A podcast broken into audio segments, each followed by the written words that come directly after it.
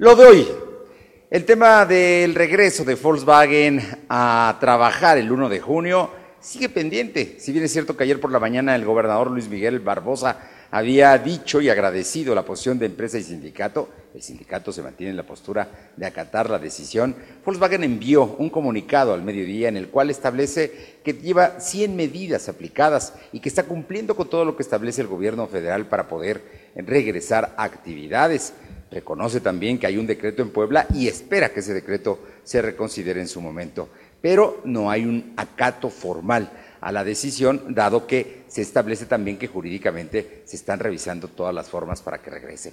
La industria automotriz está lista para el 1 de junio para volver. No quieren pelear, pero están tensando la liga. Por lo pronto, el gobierno del Estado podría al día 31 de mayo levantar este o cambiar este decreto precisamente para que la industria automotriz volviera, porque ellos listos están. De todas maneras, ahí está el asunto y hay una polarización sin duda que tiene tensas las relaciones. Por lo pronto, servicios paralelos como el hospedaje eh, reabrieron el día de ayer los eh, presidentes intercontinentales y los Holiday Inn en Puebla están abriendo precisamente ¿por qué? Pues porque requieren, hay demanda a su servicio y ¿quién más demanda a estos?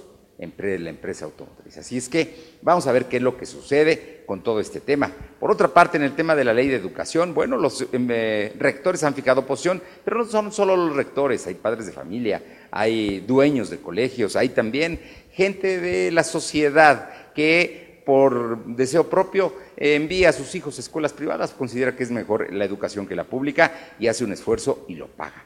Y ahora temen que con esta ley estatal se finca a partir del Estado todo el sistema educativo y haya una mayor injerencia del Estado en las clases que se dan. Eso está preocupando, eso está lamentando y el tema de las expropiaciones es muy relativo, pero está ambiguo en la ley, es lo que dicen quienes la han criticado.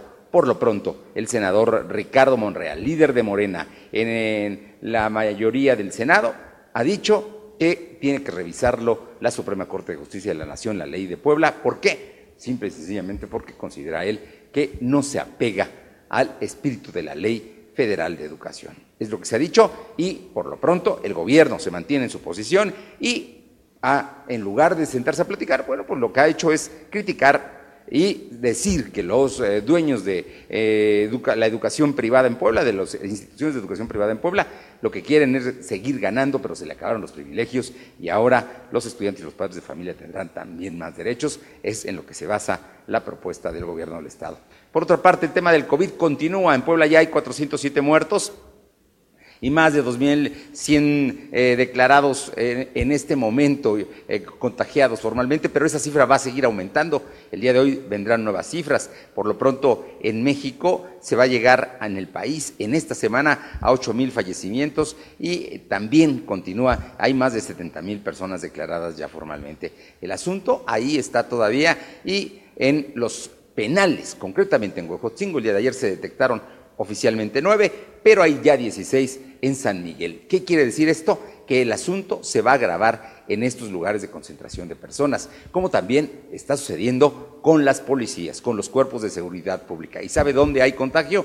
En el manejo de las armas. Muchas veces una misma arma la llegan a manejar hasta seis personas en un día y estas armas pueden ser un vehículo de contagio precisamente para nuestros cuerpos de seguridad que ya han empezado, tan es así que el C5 hay partes que están cerradas totalmente porque hay administrativos que dieron COVID y también los jefes pues ya no están en sus oficinas precisamente evitando este, la posibilidad de contagiarse. El tema COVID sigue siendo complicado, el presidente de la República ha dicho que ya vamos de salida, que espera incluso regresar a sus... Eh, giras. El día eh, de hoy tendrá una reunión de gabinete donde va a pedir permiso para regresar. Quiere hacer una semana, cinco estados de la República, gira todos los días a distintos estados de la República. Es lo que espera el presidente. Vamos a ver si este permiso se da. Por otra parte, el día de hoy los gobernadores sostendrán una reunión con todas las autoridades eh, federales para definir el tema de los semáforos que arrancarían el próximo lunes, porque Susana Distancia culmina el sábado 30 de mayo.